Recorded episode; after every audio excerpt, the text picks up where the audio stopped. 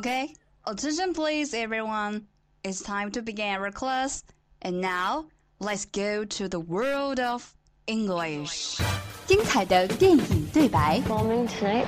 It actually doesn't matter where you are in the world, it's never bigger than your thumb. 动人的音乐旋律，慷慨的名人演讲， who still questions the power of our democracy. Tonight is your answer. 最潮的英语词汇，最炫的英语学习体验。相思湖广播电台英语贝壳岛，每周三下午十八点五十分准时开课。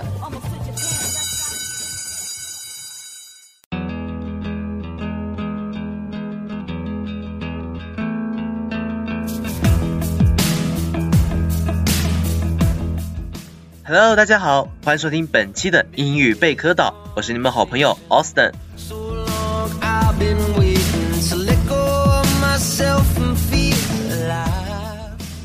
那我们知道，随着中国的国际化，我们也越来越有机会能够购买到来自国外的物美价廉的商品。那么，当我们形容一个东西很便宜的时候，除了 cheap，还可以有什么样的表达方式呢？那么今天我就来教教大家，不说 cheap，英文里还能怎么表示白菜价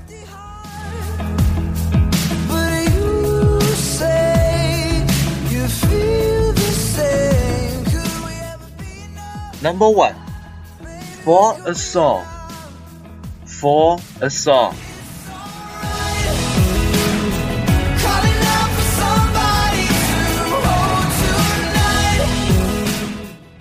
嘿嘿，千万别误会啊！这个短语不是让你唱首歌，而是表示买东西的价格不贵，特别便宜。我们想啊，买一个东西，只要你唱一支歌就能搞定，是不是特别简单容易呢？So hard that I couldn't take it. Wanna wake up and see your face and remember how good it was being here. For example, this old car can be bought for a song. This old car can be bought for a song. 这辆旧车用不了多少钱就能买下来。This old car can be bought for a song. Looking in the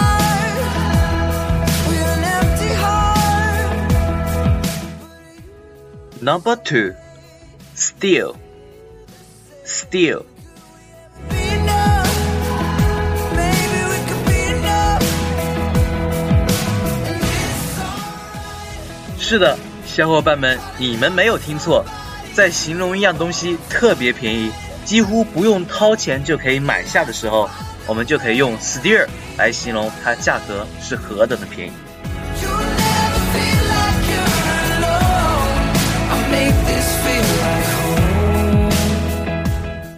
例如，This suit is a steal at eighty dollars.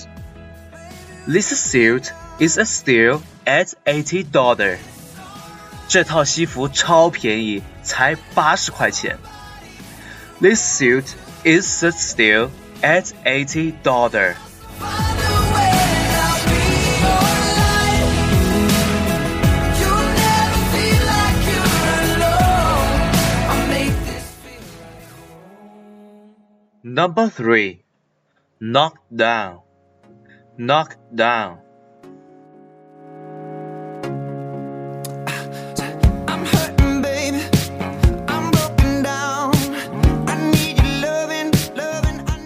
我们需要注意的是，这里的 knock down 并非动词词组 knock down，而是连在一起的形容词。动词词组 knock down 除了有击倒之意外，还能表示减价，而连在一起的 knock down 则作为形容词，表示价格极低的。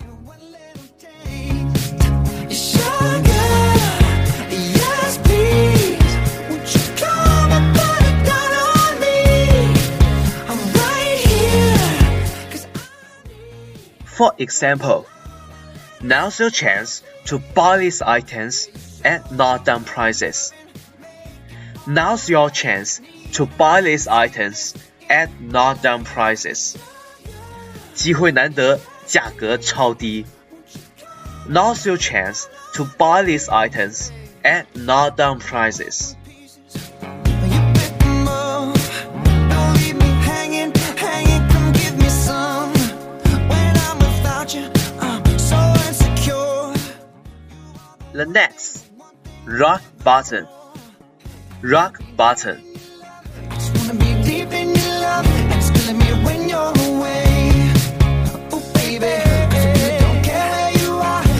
be there where you are. Rock bottom 和 knock down 一样，同样分为名词词组和形容词两种形式。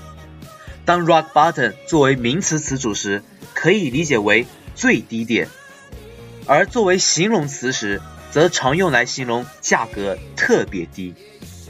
Rock bottom，rock bottom。 Need a little sweetness in my life. Sugar, yes please. Won't you come and put it down on me? For example, the furniture is being sold at rock bottom prices. The furniture is being sold at rock bottom prices. 这些家具将以超低价格出售。The furniture is being sold at rock bottom prices. No makeup on, that's my sugar. Yes, please. Come and put it down on me. 好的，以上就是本期节目的全部内容。 你可以在荔枝 FM 上继续收听我们其他精彩的节目，你也可以在新浪微博上搜索相思湖广播电台，在微信公众号上搜索湖畔之声来关注我们。Thanks for listening. This is Austin. See you next time.